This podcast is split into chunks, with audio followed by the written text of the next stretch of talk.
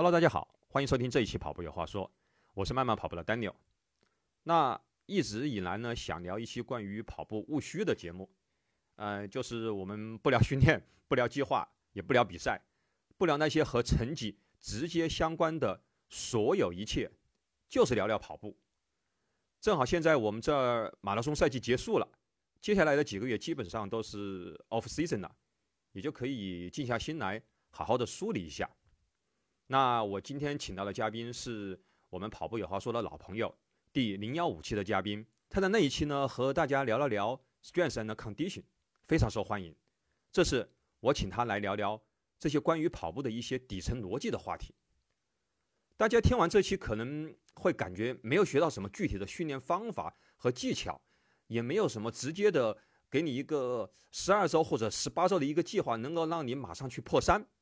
但是我们想通过这一期聊天呢，我们的初衷是尽量去提供一些思维的可能性，也就是你可以开始慢慢养成，并且运用底层逻辑，去问和自己带有关联性运动的一些问题，然后自我寻求答案，特别是能够分辨并过滤身边很多无效和错误的干扰。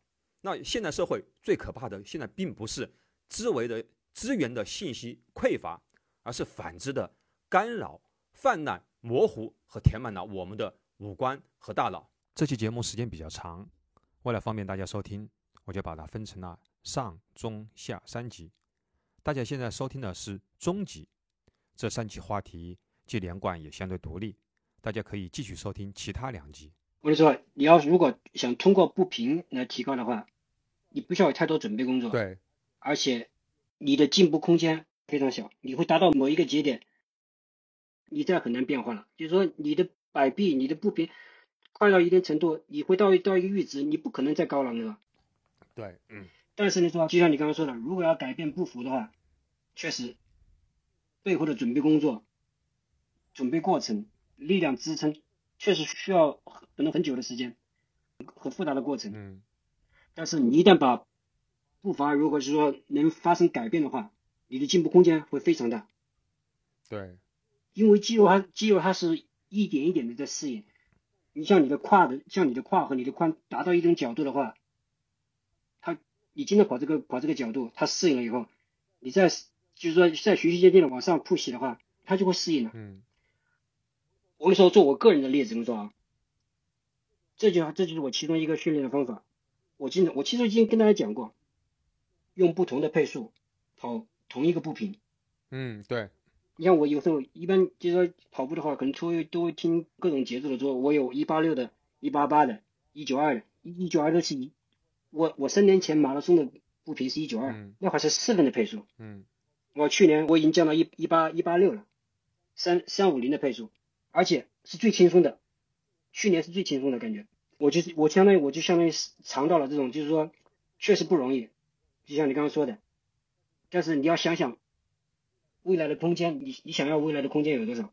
你的步频，你说你摆，就说你真的你快速摆臂，你手可以摆很快，但是你说你真的跑起来的话，你的摆臂快到一定程度，你说你的脚脚是跟不上的。对。你整个这种生生理这种内部的东西你都跟不上的，就是说你摆臂越快的话，跟你说你可能就是说耗耗费的氧氧气会更多。所以说我现在经常。有时候跟人家讲啊，我记得我跟群里好多人都有有几个都都跟跟他讲过，我说你把我你把你三公里、五公里、十公里，还有半马、全马的所有的这种以前的那种就是说 PB 或者比赛的那种你自己关键训练、关键课表的这种步频列出来，回去你就可以尝试。我今天用半马的这种步频，我能不能跑跑全马的配速？这就我以前说的，还有说了一个什么概念，叫叫 slow sprinting，你懂我意思啊？就是说慢节奏的。冲刺，嗯，我经常就是说冲坡跑坡的时候我会用，比如说我跑坡，就我不是为了刻意的快，我今天一定要要跑什么配速啊？我今天就是我今天跑个坡，这个角度的坡，我今天就用我五 K 的步频，嗯，我就这么跑上去，就是说我步子要大一点，或者是步子要小一点，快一点，或者是步子要大一点。你想想，你跑上坡的话，你步子越大，你你你的胯，你的打开的角度就更要更大嘛，对不对？经常用不同的配速跑。跑跑同一同呃不同的步频跑同样的配速，用不同的配速跑同样的步频，你都可以去尝试。你说，其实这样就是去在训练你的神经。你说，对，正好现在又是 off season，因为就现在基本上我们十月份末马完了以后，在接下来很长一段时间应该就没有什么大型比赛了，对吧？最多可能就会有一些十 K 啊，或者最多半马的这个比赛。其实就是我们是其实是可以利用这个时间去做这样一些就是多种尝试吧，可以这样说。对啊，这就是说，这是我说的，就是说，其实这就是训练环境中的一部分。你经常跑跑不同的路面，这是训练环境，这也是训练，就是说底层逻辑的一方面。嗯。训练就是说，我要根据不同的环境来来调整我的训练。嗯。我要去找不同的条件，训练条件。嗯。对不对？你训练条件包括哪些？你包括你说高温度。嗯。就像你刚刚说的那个 off season，我我想就是其实其实按道理说是上半年是应该你比赛。比较多的时候，上半年比赛最好，就南我们南半球的话，嗯，为什么呢？是因为你是从热，对，去往冷的方向跑，对不对？你身体已经适应热了，嗯，你往冷的方往往冷的这种方向去比赛的话，这样容易出成绩。是，对对啊，下半年其实就不好，就是相当于是过了从六七月份开始到十一二月份，其实你是除非你是在黄继涵那边，在 Nusa 那边，你是天天。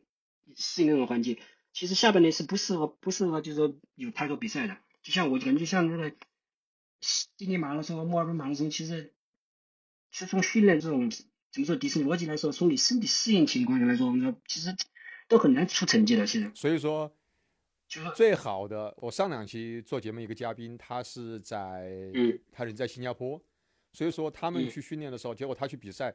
他第一场比赛，他当时就去的是那个叫什么，就是芝加哥嘛。他们长期就是在新加坡那边去训练，所以说他一去芝加哥，他说：“哎呀，感觉好轻松。”他说：“同样的那个配速，结果他说心率，他说至少他说跌到五到八八下。”他说：“这他说。”他说跑，他就说真的，他说那种感觉，他说一下子是呃，就是嗯，比之前什么 long run 啊，还有什么那种感觉，他说好太多了。他就说，他说，他说我他们在新加坡去训练的话，他说出门去比赛，他说就感觉特有优势。这就是跑步的其中一个最非常非常重要的条件，高温温度。你怎样去用这个高温度？你你想刚刚才你那个朋友，新加坡的朋友，他跑步，我给你讲最后的背后的原理是什么呀？底层原理是什么？训练的时候，在高温情况下，你的身体什么？你身体相当于是你的整个整个这种这种心率、供血量、供氧量，相当于是在拔河。什么意思？你的皮肤要需要供氧，需要供血量，因为什么？因为它你身体产生热量，它只能只有通过血液，血液把水带到皮肤，通过出汗，对不对？你跑同样的配速，你想想你的总供血量。你可能就说要高很多吗？一部分要去，他他有一部分要去要帮你去散热，去要去出汗。对，嗯，另外一部分才是驱动你去往前，对吧？对对对，就在等于说咱打个很简单的这种数据比例，等于说可能百分之二十要去皮肤，百分之六十要去肌肉，肌肉做工我要我要往前跑嘛，对不对？可能还有百分之二十要去你大脑，你大脑做决定的，它需要供血，对，它也需要能量。而且你说就是。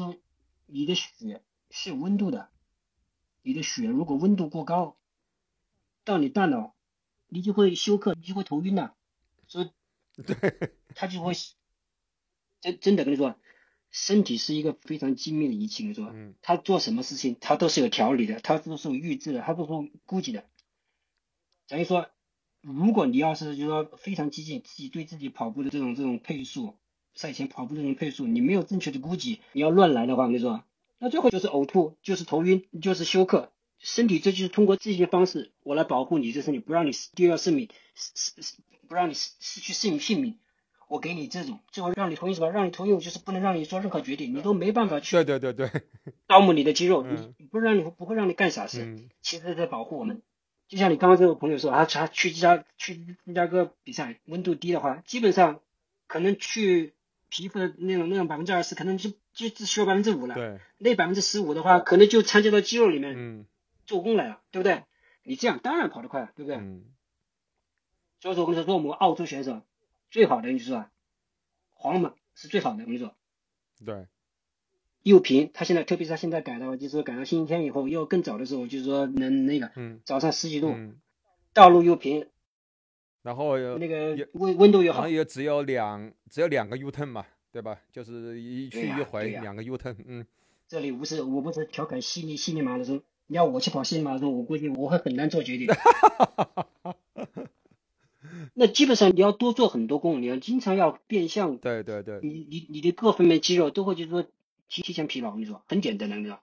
你不是专业选手的话，我跟你说，特别像我们这种就是说练转弯呐，练练这种这种变向啊，练的少的话，我跟你说我们侧面的这些肌肉，我跟你说都不是很强的，你说。嗯。但这种其实也是可遇不可求啊，就是这种，对对对，这种比赛比赛环境来说叫可遇不可求的。比如说你说在昆州的，尤其是往昆北去走的那些，那个我他也有天然也有优势。之前我有朋友，他当时就是在他人住在那个凯恩斯嘛，所以说他在那边去训练去，然后凯恩斯那边也有山，所以说他当时也是出来去比赛很有优势。所以说，我们就要，其实你要把这些训练条件都当成是你的朋友。我跟你说，我现在很多态度真是发生了改变。我现在看坡啊，上坡下坡啊，是看高温啊，或者是看大风啊，我真的是把它当成是我的训练朋友。嗯，我都是很有选择性、很有目的性的去做这些东西，你说，你像有时候高温，现在你现在现在我没有比赛的时候，我基本上很少早晨跑步。早上我就是我我要睡饱，我要把我的睡眠就是最大化。嗯。我不我因为我不需要去赶赶工作嘛，赶赶比赛赶课表，我大部分时间基本就是中午。有时候我就说我要看一天的这种时间表的时候，我要真是我去挑最热的时候啊，你特意去温度最高的时候去，特意挑最热的。对对对，嗯，我跟你说，温高温是其实是最好的一个训练条件。呃，大部分人去还就是说很多人还主动去躲避它，其实，但是你不是说非常激进的去这样。你像我现在就说。我现在就是说有这种概念，就是说我跑中午跑一个热的，或者跑个温度高的，我可能慢跑，然后可能就是说最后冲个坡，冲冲冲个四五组，然后接下来两天我就跑一个温度可能稍微就是说凉快一点的，身体会非常舒适。嗯。但是，但是我接下来可能三四次我又会跑个热的，跑慢的，而且跟你说跑完以后，你说跑完跑完那种高温跑慢慢的跑完以后，你说。你不要马上就进那种空调房，觉得要把汗擦干净，让自己很舒适，你说？有时候相反，你说？我还去在外面待着，或者是在这种热的环境下，身体其实它是就是说，相当于是你不在做工的情况下，嗯，身体还在适应。美国他们有有这种科学家，他们做研究，跟这种高手做研究，就是你像四十度温度，你慢跑四十分钟以后，然后马上去这个桑拿，嗯。其实，在桑拿那段二十分钟的话，你整个二十分钟桑拿以后，身体它还在适应，比你跑可能跑一个小时的强度，可能效果差不多。啊，这个你懂我意思吧？对，它就是事实上还是让你整个那个就是你身体的那个核心温度没有降下来嘛，就是这样的嘛。对啊，对啊，对啊，对啊，身体它还是在适应。就是在那个时候的话，其实啊，相当于其实没有让你的。就是身体的细胞去进入到 recovery 那个，就是那个阶段，因为我们都很清楚，现在对对对，就是说不是为什么很多时候为什么你看那个职业球员，他们很多时候去打完，你看 NBA 里面就是他这样的嘛，他打完球之后，他马上去抛那个就是那个冰桶，他其实他就是希望是降低核心温度。然后其实是这个是促进这个 recovery 的，那我现在就反其道而行之啊，对吧？我先不，我不让你去现在 recovery，对吧？让你还去，其实还相当于是细胞还在去做工，就这个道理，对吧？你像这些东西，就是这些东西，这些工作就相就需要相当于是你 off season 要做的事情。你正在比赛的时候，或者像 NBA 为什么这样？他们就是一切为了快速恢复，更多的训练，对，更多的比赛。你要像我要是比赛。重训期间，你说我会吃很多，我会把所有的仪器都用上，恢复的什么的，不管有效没效，我只要让我舒服，只要我让我恢复最快的东西，我都会用上。嗯，但是我一般 off off season，我我不会用任何东西，我全部就是让身体本体恢复。嗯，因为我我不需要快速恢复，我我不追求任何东西啊。像这种方法的话，其实你就是在锻炼身体的主动本体恢复能力。这个也相当于，也就是把我们的阈值能够相对来说就是，对对对，能够就打开，因为你身体它总是会有一个那个，就是它是会有个保护机制的，对不对？比如说，你人你人中暑是因为为什么原因呢？其实这个任何这个东西它其实就是保护机制嘛。你他就觉得你这个时候我得让你去停下来了，你要中暑了嘛？你其实你这个时候你核心温度太高了。但我们通过多次的，你说你这种在你在高温训练完了之后，你还不马上去降低你的核这个核心硬度。当然，我们说的是在 off season 啊，不是说你现在比如说你现在马上要一个比赛了，我现在正在走十一个十八周的那个计划，那你不能这样去做，因为你任何你是在准备一个计划。那这个时候其实也是在慢慢的一点一点的去突破你的这个身体某个指标的阈值，对吧？嗯，这就是怎么说啊？真的，你就是要把他当成是朋友。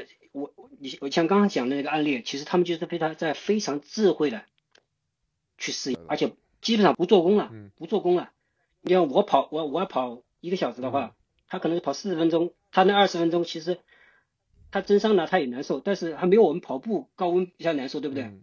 他身体还身体肌肉方面可能还在休息，但是他的整个这种适这种适应热的能力，皮肤啊这种代谢啊，他可能以同样的效果。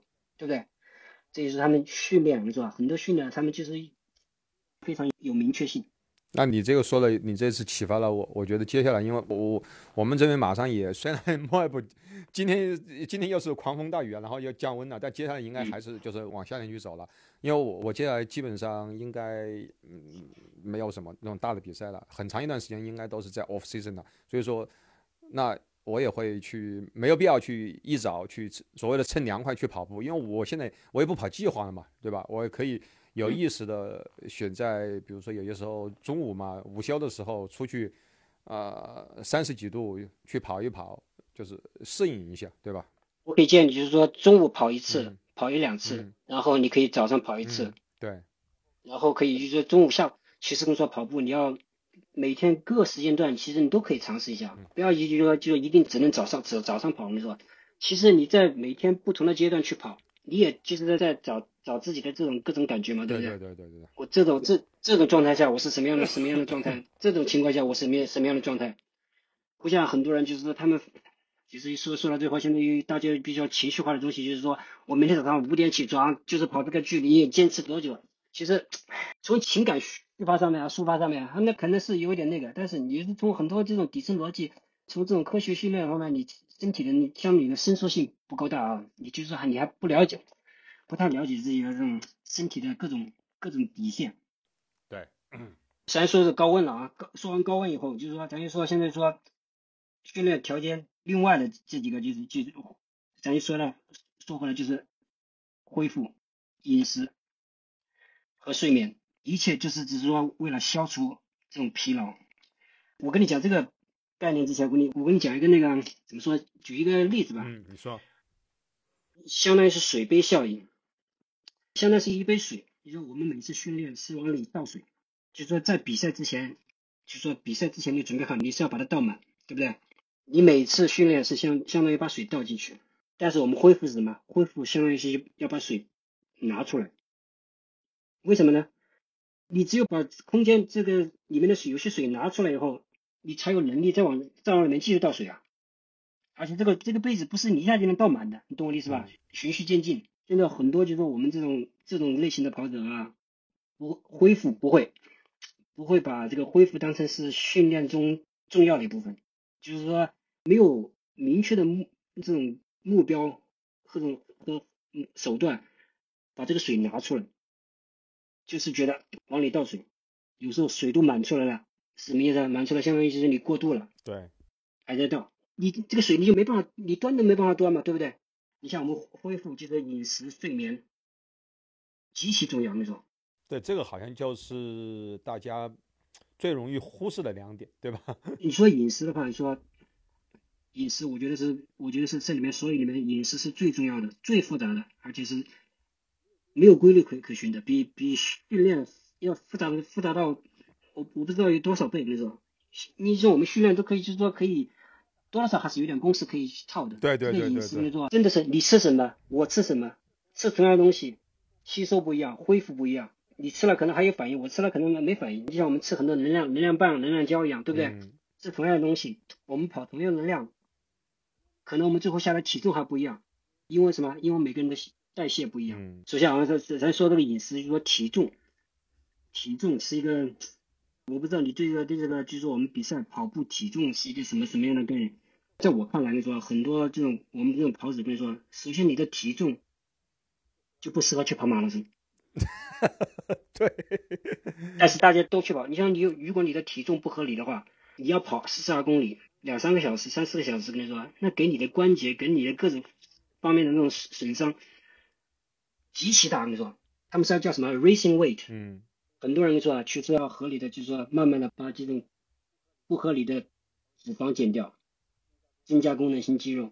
所以好，咱就说哦哦，好像有个说法就是每轻一公斤好像就会快快几分钟啊，是三分钟还是五分钟吧？好像就有这个说法，是吧？不，这是在你肌肉功能性肌肉没有变化的情况下，你还你你应该是就是要可能还能靠下去减掉脂肪，对吧？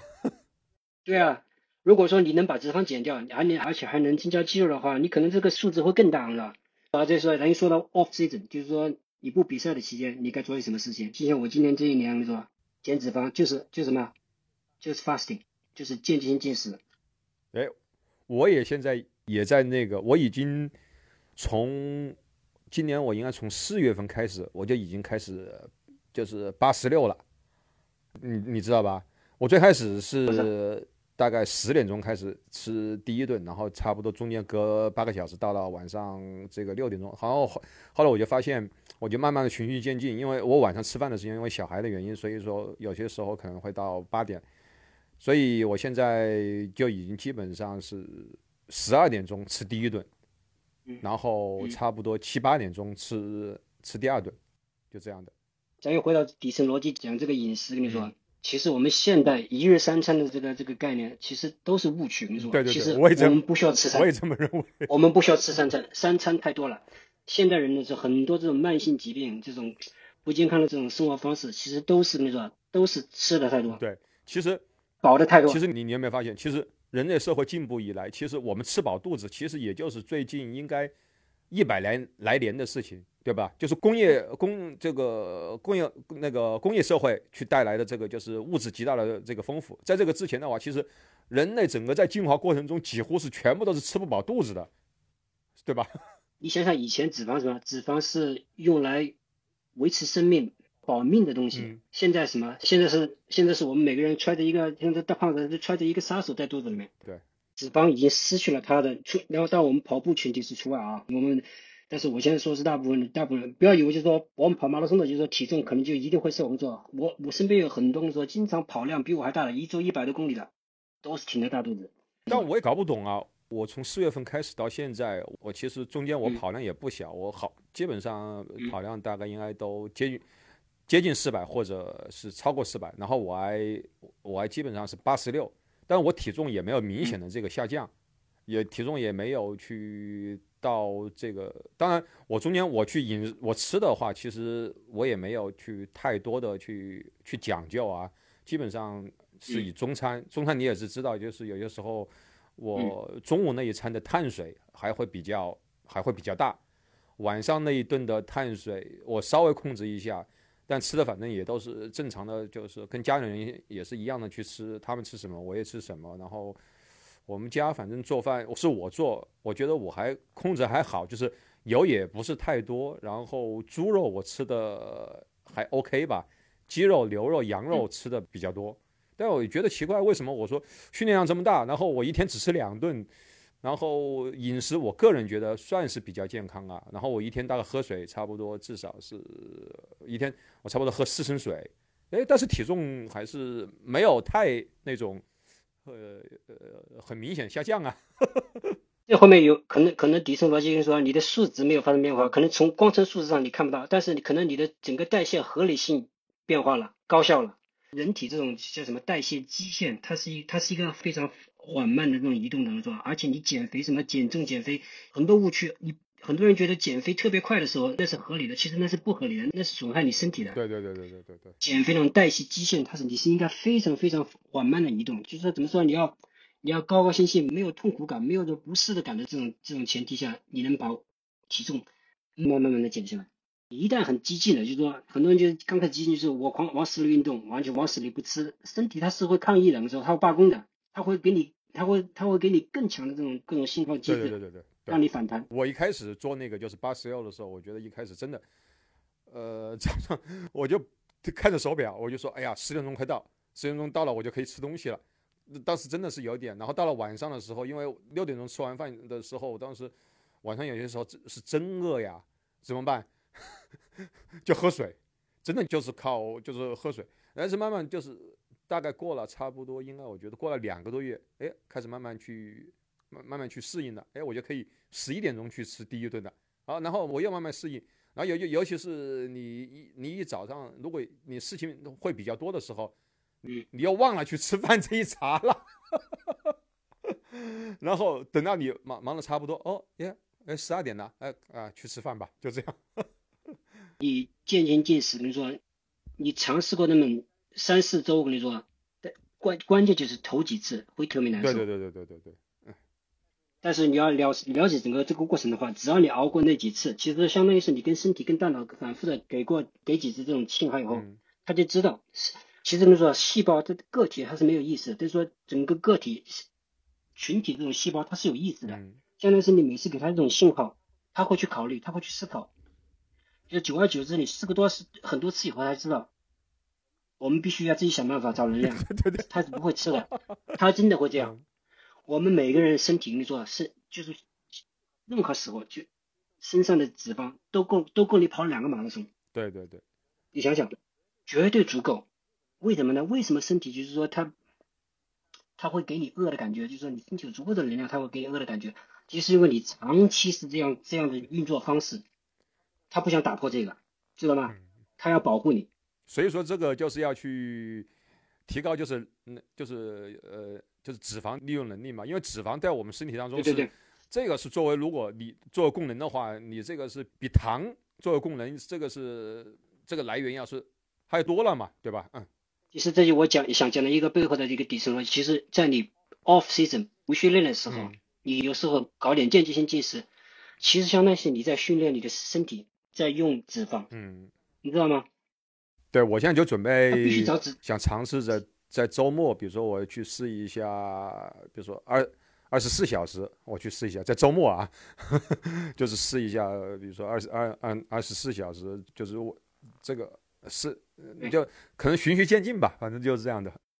对，我而且我建议大家就是说啊，如果试的话，就是说不是要每天都要，头一周每三天四天试一次，就是一天。按这样吃，其他三四天正常。嗯，就像你说的，平常周一周就是说周一到周五，如果你是那天上班压力特别大，你要很多严呃很多重要的会议，你那天还要多相反多吃点碳水，因为你需要跟大脑，大脑需要碳水。对对对对。它要处理这些东西。对对对对。说了处理这些东西，是吧？就像你说的，心漏心天，如果压力不大的话，你真可以就是二十。我现在一心漏心天，跟你说，心漏心天，我现在也不 wrong，就是跟你说有一一一一餐。嗯，就晚上吃一顿，中午的话我可能就打一瓶奶昔，嗯，放一点蓝莓，放一点那个那个蛋白粉。嗯，再说这是减脂一方面，减脂方面，好多人就是说，一般的那种就不跑步的人说，你减脂，你说你能把吃完全这种合理化了，你说你都不需要太多太多的运动，你的脂肪会非常合理健康的减下来。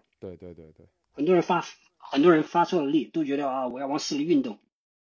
觉得好像运动了一个小时，出了好多汗，经常那个媒体上还把汗晒出来，好像你你出汗多不能衡量你你运动量大啊。对，好像他们搞不好他们认为这个汗就是是脂肪燃烧的这个结果。不汗确实，就是说你脂肪分解成能量以后，代谢物就是就是水和二氧化碳，就水和二氧化碳。这就为什么说如果你能经常就是说快速呼吸，你也能减肥。但是，你快速呼吸的话，你能，你说你呼吸出来的二氧化碳越多，你吸收进去的氧气会越多。你身体在不动的情况下，你是没办法处理掉这么的，没办法用掉这些氧气啊。嗯。咱我现在想回来，你想想，是什么？只有什么什么东西才才能达到这两个条件让你那个？就是运动嘛。对。对不对？运动我要出汗，运动我要我要呼出更多的二氧化碳，这不就是吗？而且还有一个减肥的这种一个最大的最大的坑，最大误区啊！很多人觉得啊，我要低强度、长时间我才能减肥。确实，因为怎么说？因为说你低强度它是是主要是燃烧脂肪，但是很多人忽略了在高强度，就是说哪怕这里十分钟、二十分钟，你非常高的强度运动完以后，你说接下来的这一天或者是六到八个小时，你身体氧气、二氧化碳，它会代偿的。嗯，什么意思啊？它就会持续的，可以到时候持续的就再去再去消耗你的那个脂肪。嗯，我可以给你介绍一个概念，他们就叫什么叫过度滞后氧气代偿。嗯，相当于是叫什么？就相当于是你有你欠了债，氧气欠债，你高强度的话，你深呼吸，你那个你燃烧脂肪的能力，接下来六个小时、八个小时，你可比那，你可能比那些做有氧慢低强度的，嗯，烧的更多。嗯啊，相当于是你不做工，你身体还在消耗脂肪。这个你说起来，我就记得以前我在前几年的时候，我当时我们每天。呃，我们跑那个间歇都是都是某天晚上吧，反正晚上跑完了以后，然后我记得很清楚，然后呃第二天早上一起来会发现那个就是那个体重啊，就是会比我睡觉之前去称那个体重，有些时候会差到一公斤多，一公斤多，就很明显，就是你把就是把那个叫什么排就是排尿的那个什么东西全部那个因素全部都减减掉的话。也还是会基本上会有就是差到一公斤，就是你你晚上那，但是我做过这个对比，如果我没有那个去跑，就平时的那个时候，就是我没有去跑间歇的话，呃，体重就是一早一晚差不了那么多。这就是说，啊，咱就说从减脂方面来说，是吧？就就就这个方法，其实你要高效很多。你像你高强度，我可能就只需要二十分钟。嗯。搞不好你最搞不好你最后减脂的这种这种效果，比你比你花两个小时花一个小时做低强度，嗯，其实想其实有时候你想起来，十分钟二十分钟高强度，我宁愿这样，快点快点结束，就是一下，对不对？你想想，你哪有哪你哪有你一般人哪有时间一个小时两个小时低强度，你很难坚持的，其实也很痛苦的，你知道吧？你那种不适的感觉，对不对？对啊。其实这是最大的一个坑，大家就觉得啊，高强度就是因为什么？你需要的能量比较高效，只能通过通过通过那种什么碳碳水高高快速分解成那个。嗯。他没有想到后面身体会身体是会很聪明的，这个身体又在保护你。你就说你做高强度高强度训练的那会儿，你产生了很多这种氧气债务，我之后都要给你还上的。嗯。就说可能就说你之后六个小时到八个小时，你的呼吸都可能要深很多。因为你需要需要去补过来，对，你知道吧？还有一个就是说，我们为什么要运动啊？为什么要运动？很多人说啊，你不能有氧过多，有氧过多你产生很多自由基，其实你更容易衰老。这也这是另外的一个可能。以以前我也啊，确实一看那个自由基的这种，他说的那个我们为什么要运动？就说以前听的那个有个概念叫自由基，只有自由基多了以后，就说你会你会衰老，皮肤会起皱纹嘛，对不对？他说啊，你们。跑马拉松的可能都会老得快，不会产生很多自由基。其实确实，你要当我们长跑的话，低这种低强度有氧的话，就确实会产生很多自由基。但是，但是就像我刚刚说的这个这个氧气代偿、滞后代偿一样，我们跑步的时候两个小时，身体是在有氧，但是我们跑步以外那二十二个小时，身体它会它的我的呼吸会变慢。我的供血量会变慢，对，因为怎么样？我因为我身体高效了，我不需要这么多东西。其实我在接下来二十二十二个小时之外，比那些不运动的人，比那些没有做有氧运动的人，我身体会需要更少的氧气，你懂我的意思吧？心率会更低。就像我们为什么运动员的心率会低啊？因为我们如果就经常去做跑间歇的人，或者是或者是跑强度的人，经常运动的人，我们心率能爬上去。我们可能在那一。一个小时之内，我们的心率要肯定要要比他们不运动的人要要多很多，过动运用这些内脏。但是想想接下来我们休息的时候，我们身体会非常非常的就是说节能运转，懂我意思吧？就是说我为什么运动员睡觉的心率非常低？你像我一说睡觉的时候心率四十、四十五、三十九都到过，那心动过缓的。对，运运动员像我们这样经常跑步的话，或者是还你要去健身房的话，四十四十五这是很正常的，你知道，很正常的。这相当于是在你不做功的情况下，你身体它这就是你身体只需要的这种供血量，它能完全满足。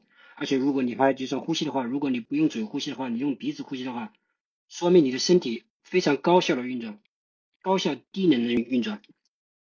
你知道很多就是说比有肥胖的这种这种人，他呼吸就是说。已经嘴，就是说鼻鼻孔已经供氧量已经不够了，只能张嘴了，对不对？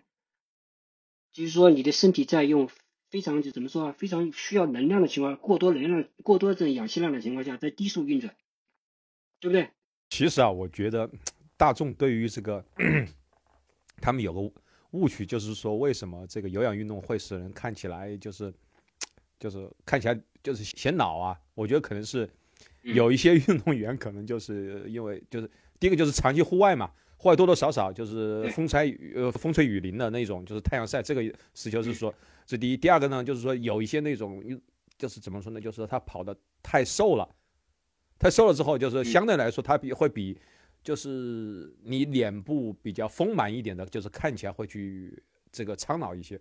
其实这个应该不是所谓的，我觉得应该跟所谓什么这个自由基啊什么这个关，我觉得关系不是太大。但是你你会发现。有一部分运动员，他如果他没有他没有这样的话，就是相对来说，他如果呃把自己这个皮肤保养的比较好一些的话，其实你可以看出来，没就不可能会出现，就是你去运动，呃，反而会显得比就是不运动的人显得看起来很就是会很明显的就是，比如说面面部会有很苍老的这个感觉。我觉得在我身边好像几乎没有这种没几乎没有这种现象。还有一个，还有一另外两个方面就是说，其实就是你的恢复啊，你的营养，对对对，你的这些这些这些恢复能不能达到？还有一个就是说，你有没有去健身房？去健身房去练肌肉啊？嗯，对，嗯，你的肌肉肌，其实你的肌肉量决定你的这种苍老程度。我跟你说，真的，经常去健身房的人说，肯定是要看着年轻的，因为是有肌肉。嗯，你不要以为就是说啊，你不要以为说我我去健身房不练脸部肌肉，其实你身上的肌肉，它是能反映出你的你的脸上的这种状态的。对这这也是为什么要要去跑步的人要去练健身房。你说不光是跑步，所有的运动员说你都要去健身房。对，嗯，肌肉是衡量你，就是说怎么说，衡量你这种生命状态和你的寿命，这都是非常重要的东西。哎，咱说了饮食，咱说是睡眠吧，就是说，你说睡眠，就是说我也研究很多睡眠，我觉得睡眠的书也很多啊。说你觉得你你对睡眠有什么什么什么概念？你觉得睡眠什么是睡眠？为什为什么我们要睡眠？这个不用回答吧？这个，哇，我跟你说，我跟你说，很多人都这样，就说睡眠可能说睡眠跟跑步一样，可能说很多人人都会，人人都会跑步啊，对啊，可能人可能大部分人还不知道怎么跑步，人人都知道睡觉，可能人人可能都不知道就睡觉的原理是什么，为什么要睡觉？哎，对，啊睡觉会带来什么？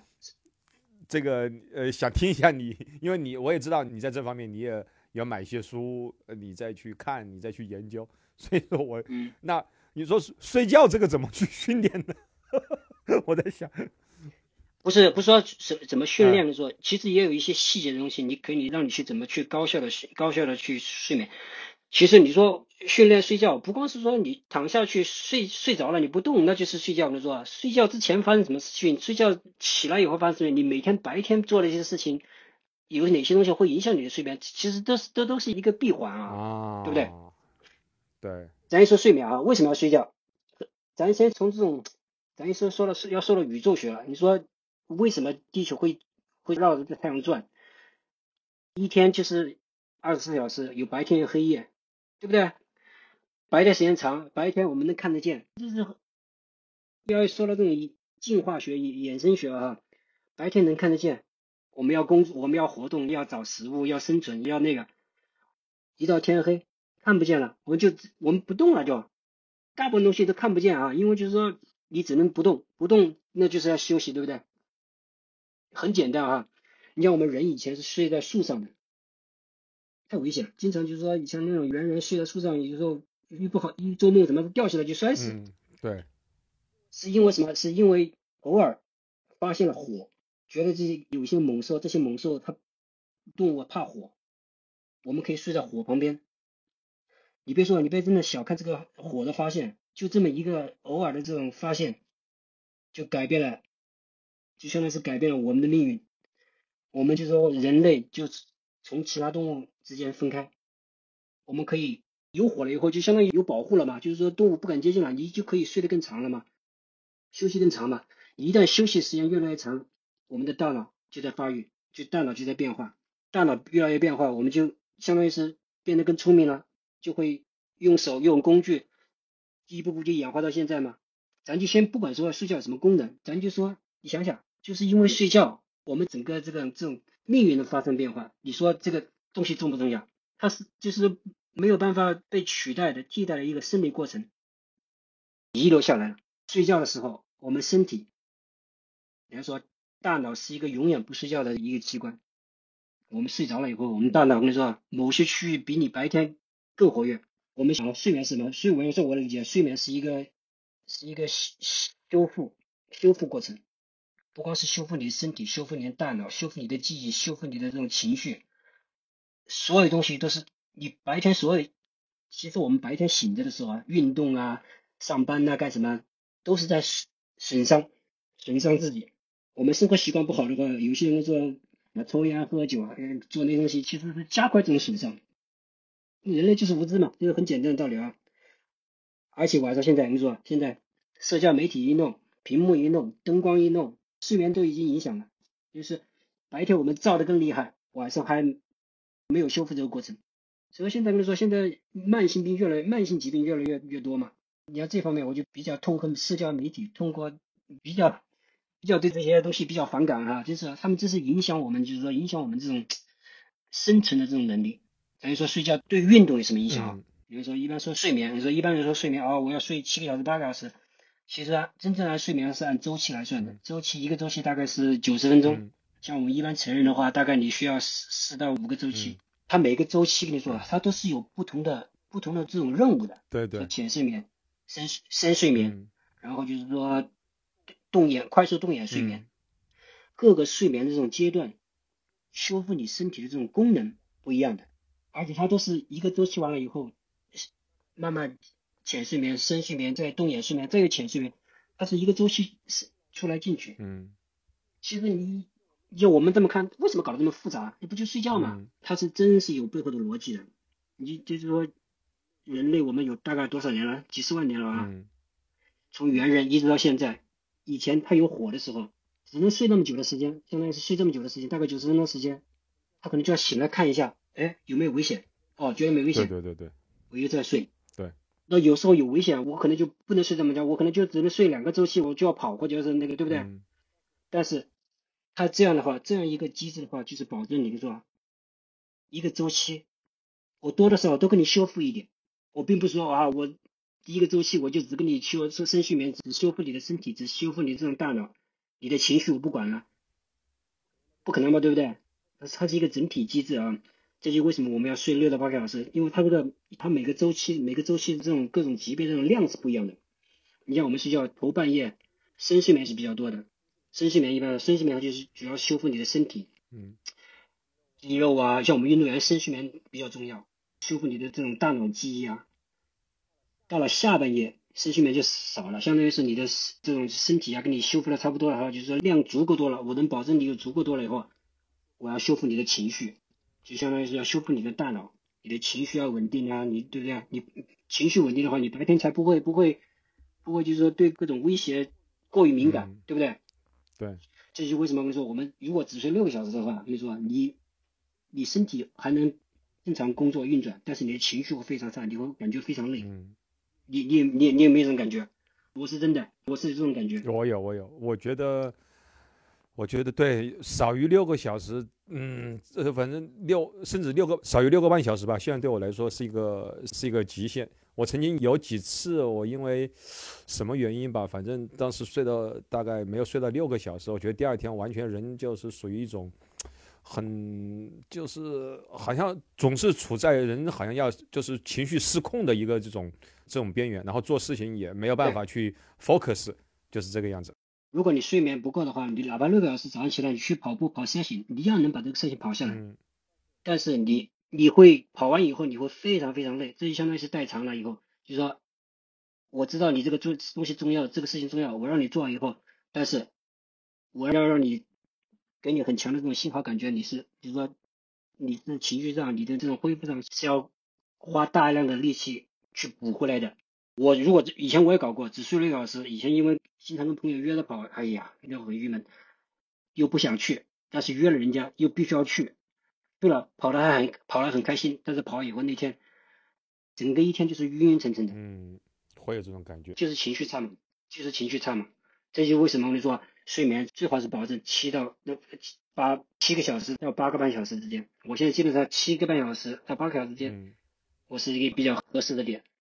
我一般八个小时以上我也就睡不着了，睡多了也不好，睡多了以后就相当于是你的身体相当于静止时间太多，身体它也，如果你是不是一个就是说有疾病或者是有伤伤痛要需要大量时间睡觉恢复修复的话，九个小时以外其实都是也是说明你身体是有问题的，知道吧？七到九个小时之间每个人是不一样的，所以说大家一定要保证就是睡眠，基本上你说。因为我在用佳明的那个手表去就去监测我的那个睡眠，好像有个说法就是说，其实也不是说深度睡眠越多越好，是不是这样的？就是也不是。关于这些数据的时候，你不要看每天的这种数据数据点 data point，就像我以前说过啊，你是说是要看趋势。趋势对对对。偶尔一次两次，嗯嗯。偶尔一次两次，你说就他说有有时候我无缘无故的，有时候晚上早上就醒了就睡不着，那天一看也就睡了六个小时六个半小时。以前可能就会担心，现在。我懂这些底层道理以后，就知道身体有时候它就是这样，就是这样运作的。嗯，对对对对。而且我那天没没有感觉任何不适，一切照常。嗯嗯。但是如果接下来两三天、三四天都是连续这样，那可能就是你要找原因了。嗯。再说很简单的说，人跑马拉松，马拉松你说外地跑马拉松，基本上睡前一天晚上大家都睡不着。对对对对。睡眠基本上都很累。对。身体他知道这，身体他知道这是重要的事情，但是基本上很多人我们跑真的跑起来，真正比赛起来是没有任何那个的，对不对？没有任何影响的。对。身体知道，但是我们不能天，我们不能天天这样。就像其实有些你要知道这个底层逻辑，你知道有些人说啊，跑步比赛成绩不好，哎呀怪啊，我昨天只睡了三个小时，对我来说这是这这不是理由啊。现在大家都知道了，就是比赛比赛那一周，其实不是说比赛前那一个晚上，基本上都都会睡都会睡不着。你但是你要去保证，比如说你从。那一周开始，你应该从周一开始，你就开始要有意识的开始去去训练自己这个去睡眠。你不要想着说，哎呀，我在比赛前那一天会怎么样？因为我昨天，我昨天是前天，我去刷到一个那个啊，就是社交媒体，就是一个很有名的一个就是运这个运动员啊，他自己都说他在比赛前的那几第几个晚上他都睡不着觉，因为我当时听了都觉得很奇怪，因为第一个就是他他是属于。就这么说啊，他几乎是每每我看他是每周或者每两周都在去跑比赛的人，而且他是那种叫久经沙场的。我觉得比赛对于他们来说可能都只是像一个就是长距离啊，或者说是怎么样。但是连他都说，他说哎呀，他说哎呀，我这个这几天我睡眠睡眠很不好。他说我就希望赶快比赛快到来，我把这个比赛给去跑掉，就证明就是说还是会就。哪怕你就跑了一百场比赛，或者说几十场比赛，但是这个比赛它还是比赛。你哪怕你是一个专业的运动员，你肯定也会遇到这种情况，对吧？那肯定不一样了。这就是我刚刚说的说以赛代练，其实这个是多多少是有一点误区、有点坑的。你说，就是说一般的人说不需要我，我做我个人来说，我我不会用非常勤的以赛代练这种这种训练概念，是吧？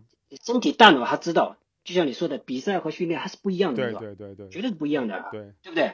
你训练差一点，好东西可能就是说你只有你自己知道。你比赛或者差一点，你跟像他这种像你说的这种朋友，他是可能肯定是对自己给自己有很多种无形的压力嘛，对不对？可能偶像包袱啊，可能各种压力都有，对不对？你身体是知道的，他是他他和跑比赛跑跑那个课表是不一样的啊。对我们从来不会因为比如说昨天去跑那个长距离课表，头一天晚上睡不着觉的，这基本上。不会出现这种情况，但如果你说比赛，它真的就是比赛，哪怕你自己跟自己说这场比赛我不会去冲 PB，或者说是怎么也好，啊，另外就说哪怕就是说我只是当做一场一一堂那个高质量的那个训练课去跑，好像你也很难会去睡得就是很踏实那种感觉。基本上我说我每次比赛的时候跑马拉松之前，能睡个三个小时、四个小时，那已经是很那个了，睡都是模模糊糊的睡着，模糊就醒了。你说，而且醒得特别早，真的。而且你发现，基本上跑跑步的时候没有任何影响，身体他知道，他绝对知道。你告诉我，我们经常跑马拉松，他知道，大脑就知道你要跑马拉松，这是在你生命中比什么都重要的事情。你说，在那一天啊，他会就是说全勤工作，跟你说。而且我一般，我现在我已经养成了，就是说，如果我是这个。呃，race week 的话，我大概可能从周一开始，我就有意识的开始就是早睡觉，因为那个时候你神经还没有还没那么紧张嘛，因为这个时候大脑给你的那个信号，就这个时候你想是周日的比赛，你不可能说我周日比赛，我周一都已经那么紧张了，那你那有点说不过去了。这个时候你还能够去睡一下，基本上其实慢慢，比如说到了周三、周四，或者说就基本上你把前几天你去多睡一下，其实大家都就像你说的。基本上到了周六这个晚上，没没有人会能够会去睡得很踏实的。如果你睡得很踏实，反而还反而是有问题了。那其实那肯定是千千锤百炼的老高手了，就是那已经跑跑麻木的人，你说。我还有跟你说，你从我觉得从另外一个角度讲，其实我觉得也不会。你你再怎么样去，你跑了再多的比赛，我觉得可能类似于像就是咱们基普乔格这种水平的人，我随便说啊，我觉得他可能也会遇到。比赛前那一天一样，我跟你说，基普乔格每次跑那个德那个德国马拉松的时候，那个柏林马拉松的肯定是一样，跟我们一样的心情。我我记得那一次我看过他们那个就是破二的那个纪录片的时候，好像他就是那一天起得很早，那个就起得早到就是他他当时估计两三点钟、三四点钟好像就起来了，就是从另外一个那个侧面就可以去证明，他其实也没有去睡到这种很就是。